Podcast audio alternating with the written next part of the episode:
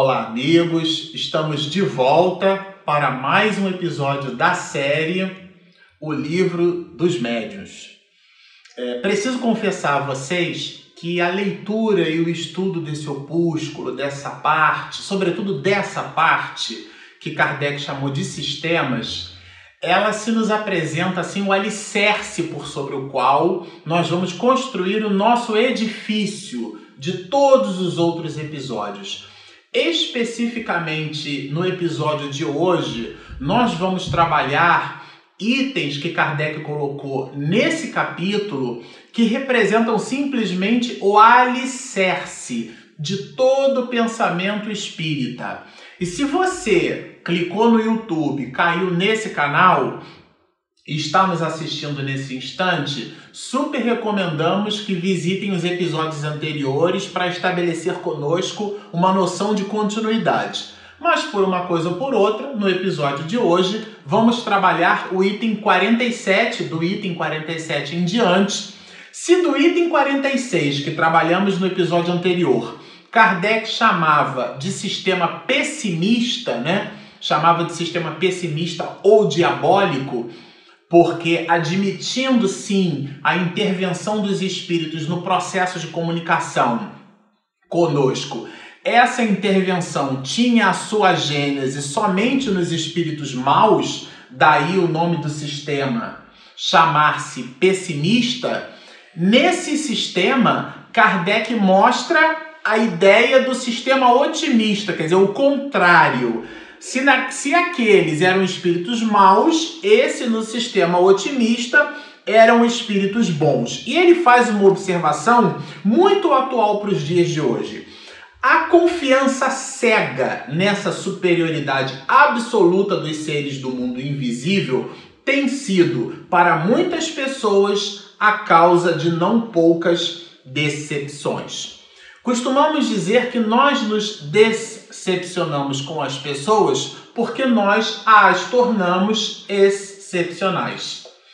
Só que aqui tem uma pegadinha. Ninguém é excepcional. Sobretudo personalidades humanas que, pelo fato da disjunção molecular, estarem na erraticidade não conferem a elas valores intelecto-morais que já não mostravam enquanto sua última existência. O que é que significa isso?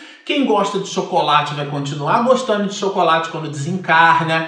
Quem gosta da maledicência vai continuar gostando da maledicência. Quem gosta de feijoada. Aliás, essas questões de alimentação são tão graves que o primeiro livro de André Luiz, sob a psicografia de Chico Xavier, né? traz um capítulo no opúsculo chamado Nosso Lar, em que André Luiz chama assim o problema da alimentação.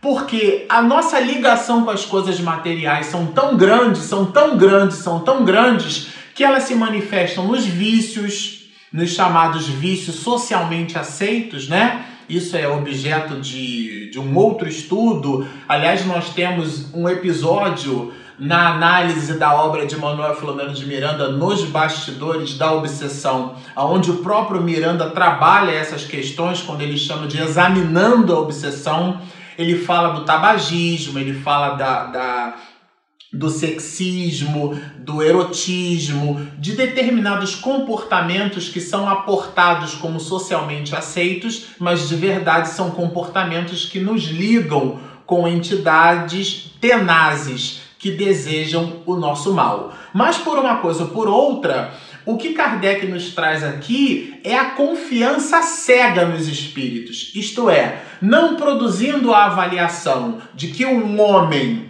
é, quando desencarna, continua tendo os mesmos valores, ele não melhora porque desencarnou.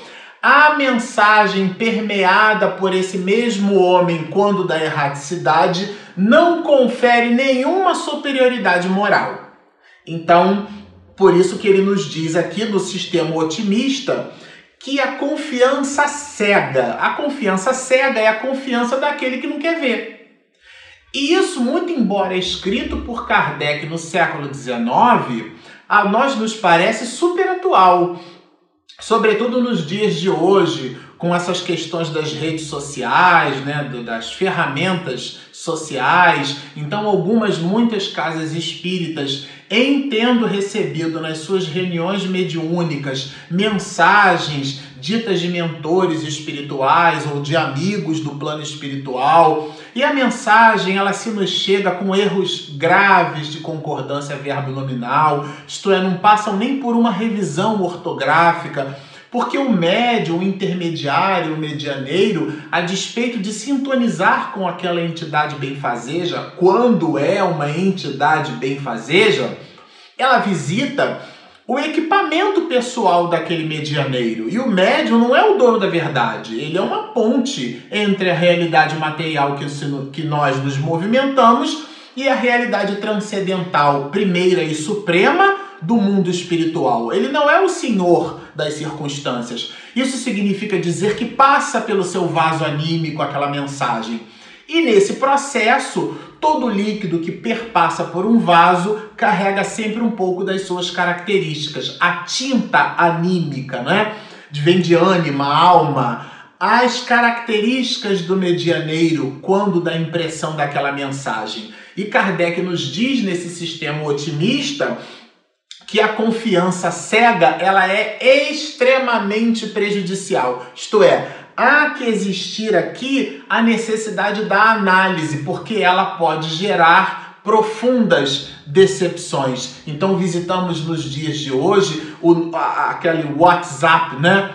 É, permeando mensagens assim, sem nenhum critério, mensagens inclusive ditas como sendo do nosso querido médico dos pobres, Dr. Bezerra de Menezes, que porque se manifesta pela psicofonia e pela psicografia, pela mediunidade augusta de Divaldo Pereira Franco, vamos observar a mansão do caminho. Aliás, a gente está aqui com a camisa da mansão, né?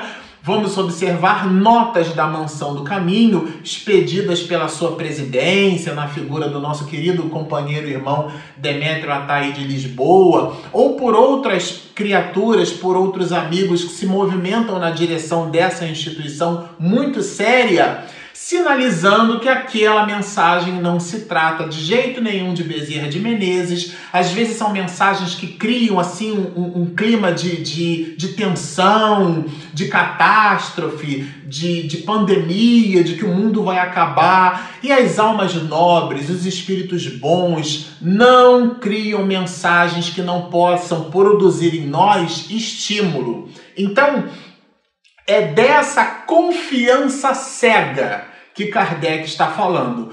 Por isso que acreditamos que essa mensagem ela é super atual, porque muito embora escrita no século XIX e sendo dirigida a um sistema otimista, onde somente espíritos bons escreveriam, para nós medianeiros e, sobretudo, para nós, militantes do movimento espírita, estudiosos da doutrina espírita, precisamos, como nos diz João, né? É necessário saber se o espírito vem de Deus. Isto é, não é o fato das circunstâncias serem favoráveis. Aliás, dissemos isso no episódio passado. Do, do, do fenômeno por si só ser um fenômeno espetacular que o conteúdo da mensagem é igualmente importante. Às vezes a alma que aporta ali a sua mensagem é um espírito frívolo, é um espírito malfazejo, é um espírito galhofeiro, né? E é aquele espírito que não quer exatamente o nosso mal, mas também não tem inclinações para o bem. É curioso, porque quando analisamos o perfil, o nosso perfil como espíritas, e Kardec fez isso classificando-nos né, em dez classes, aportou dez classes em três grandes ordens. Ele se nos mostra que a característica dos espíritos imperfeitos é o predomínio da matéria. Então, toda mensagem que visa, por exemplo, assim, nos dizer que a gente vai receber um emprego, ou que a gente vai é, ganhar muito dinheiro, ou que a gente vai trocar de carro, ou que vai casar com essa ou com aquela pessoa muito importante, isto é, as mensagens que são ditas como sendo de espíritos nobres porque podem ser de espíritos, nobre é outra questão. e a mensagem, a moldura ou o eixo, o mote da mensagem gira em torno de questões materiais, muito cuidado. Porque Kardec é muito claro nesse aspecto. Os espíritos bons, aliás, diz ele para nós do escolho, que é um, um, segundo grande escolho dentro do espiritismo prático, é o da identidade dos espíritos. Mas mais importante de atestar se aquela mensagem vem dessa ou daquela pessoa é se essa mensagem é uma mensagem boa, isto é, como nos diz João, se o espírito vem de Deus. Por, por, seguindo aqui, né, é, Kardec no item 48 fala do sistema uni-espírita ou monoespírita. Aqui é bem curioso esse assunto, porque esse sistema nos dá a ideia de que todas as mensagens viriam de uma única criatura. Essa é uma ideia, um sistema e Kardec apresenta como sendo objeto de estudo, de reflexão para todos nós. Então ele nos diz aqui que essa mensagem, essa monoideia, essa, essa, esse é, sistema mono-uni espírita, né? É no sentido de que seria um único espírito que, e ao mesmo tempo, em alguns muitos casos, permearia, é, distribuiria dentro do fenômeno medianímico a mensagem. Aqui é um outro sistema, uma outra linha de pensamento que não refuta a ideia do espírito. Kardec tem exatamente esse trabalho enorme de trabalhando esses sistemas, estabelecer aqueles que eram pura e simplesmente materialistas e aqueles que não eram exatamente materialistas. A gente chama esse sistema de ideias, né? De espiritualistas. Então, o espiritualista é aquele que acredita em alguma coisa além da vida. Ele não é materialista, ele é espiritualista, mas a forma como as ideias espiritualistas se dão é nesse conjunto de sistemas que Kardec coloca para nós. E a ideia, o sistema uni-espírita, ele nos diz assim, olha, é como é uma variedade, né, do sistema otimista, é dos espíritos bons. Só que nesse caso é um único espírito, olha, sendo esse espírito o Cristo, que é o protetor da terra. Eu considero de verdade isso daqui de uma presunção a gente querer imaginar que espíritos nobres, espíritos benfazejos, aliás, não é, são espíritos nobres, né? É o próprio Cristo estaria numa reunião mediúnica comunicando-se conosco, é de uma presunção assim sem tamanho. E nós separamos, já, pra, até para ilustrar um pouco mais esse assunto, é, no livro dos Espíritos, Lá na questão 113 que a gente citou, que é onde Kardec trabalha as ordens e classes, nós vamos encontrar na, nos espíritos de primeira ordem, portanto, os espíritos puros, nas características gerais, até corroborando aquilo que a gente comentou, característica geral de espírito puro é nenhuma influência da matéria. Então, se é um espírito puro, a mensagem não vai falar de carro, não vai falar de casa, não vai falar de casamento, não vai falar de apartamento, porque é nenhuma influência da matéria. O que eles estão preocupados é com o nosso soerguimento moral e não com o conjunto de quinquilharias materiais que nós vamos utilizar gravitando em torno de nós em nossa existência. Isso é um conceito, gente. E é muito importante que isso fique claro, porque isso faz parte, inclusive, do conjunto de ingredientes que nós precisamos ter para analisar mensagens. Então é nenhuma influência da matéria. Mas lá na 113, Kardec diz assim para nós, olha, são designados às vezes pelos nomes de anjos, arcanjos ou serafins. São os adjetivos que a gente dá, né? Podem os homens, aqui é o ponto, podem os homens pôr-se em comunicação com eles. Como são almas nobres, né? São espíritos puros, tem uma, um, uma, uma elevação moral ao ponto de se rebaixarem para se comunicarem conosco e aí Kardec diz que nós, os homens, podemos nos comunicar com eles, porque às vezes assim, ah, é o espírito puro, né? Então ele está assim na excelsitude, nós nos, não nos alcançamos. De verdade, nós não os alcançamos, mas eles descem até nós. É aquela singela e magnânima expressão de Paulo de Tarso, né? Fiz-me fraco para os fracos, para ganhar os fracos. Fiz-me tudo para todos. Olha que delícia, que maravilha. Para por todos os meios chegar a salvar alguns. Paulo de Tarso dizia isso. Então, imaginemos esses arcanjos, serafins, espíritos nobres. Kardec nos diz assim para o nosso alento: nós, seres humanos, nós podemos nos comunicar com eles, mas vamos continuar lendo, olha.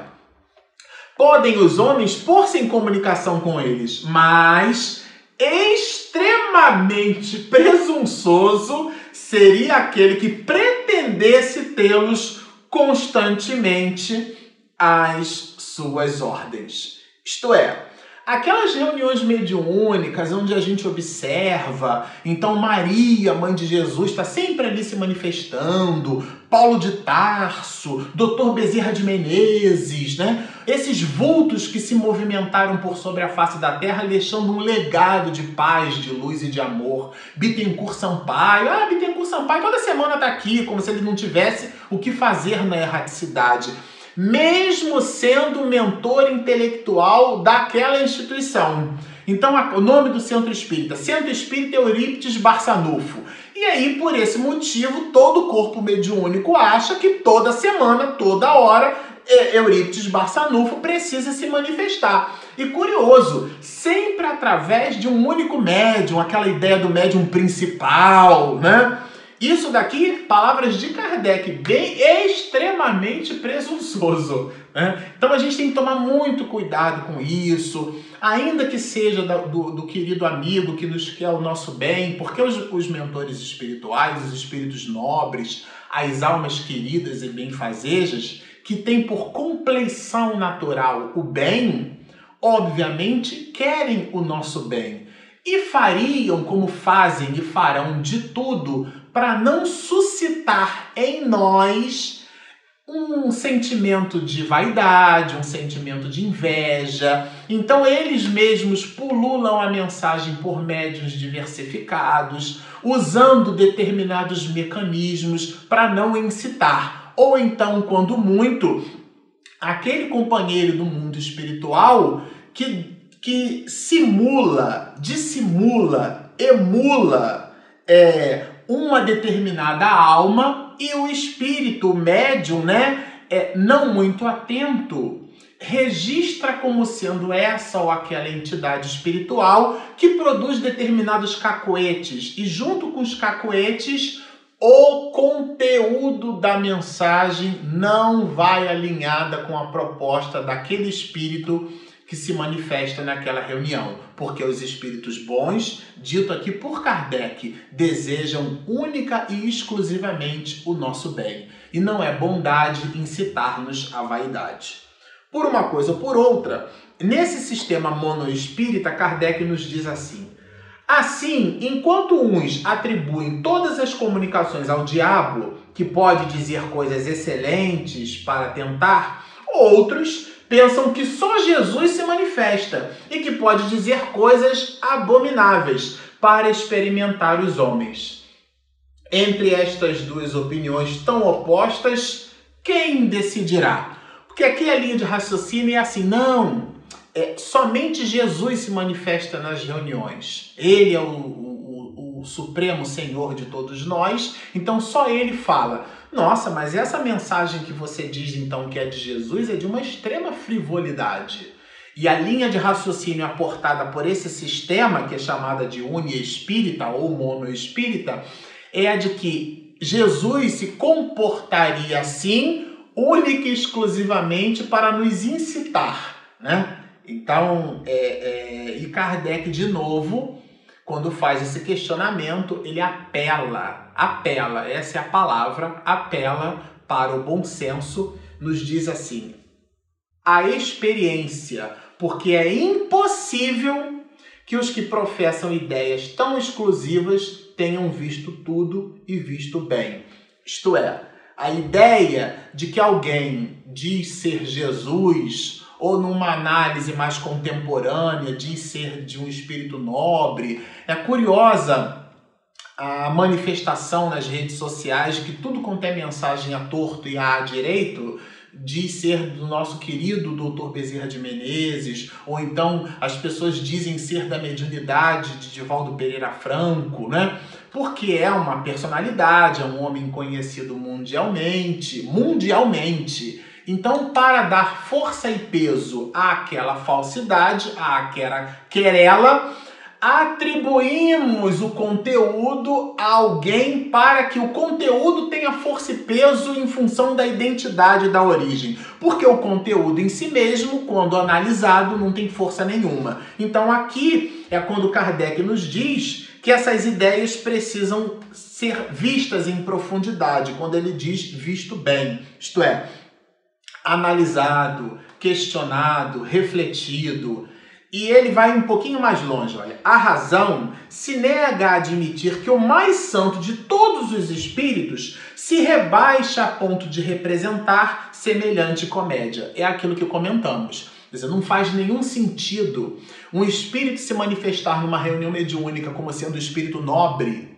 Aqui tá Kardec colocou, tá muito claro como sendo espírito nobre e o conteúdo da mensagem falar da parede da instituição, falar da janela, falar da porta. Porque quão mais nobre é o ascendente moral de uma criatura, menos materializada ela está. Então, são elementos que a codificação se nos apresenta para que nós sejamos capazes de analisar as mensagens que chegam até nós. É, infelizmente o nosso tempo está se esgotando, minha esposa já sinalizou ali que o nosso tempo está acabando. É, no episódio seguinte nós vamos trabalhar se, se esse sistema que a gente trabalhou hoje, ele é o sistema, vamos dizer assim, do, do do mono espírita, né, chamado mono espírita, que seria um único espírito a se comunicar e de uma forma bem presunçosa esse espírito é nada mais, nada menos que Jesus Cristo, ó. É, nesse outro sistema que vamos ler no, no episódio, vamos trabalhar no episódio seguinte, e ele é bem rico porque ele apresenta todas as proposições que formam a base do conteúdo doutrinário. E no episódio seguinte nós encerraremos então o capítulo 4 desses sistemas que trabalha o alicerce que o próprio codificador chamou de noções preliminares. Então, o sistema multiespírita ou poliespírita será objeto de apreciação no nosso próximo episódio.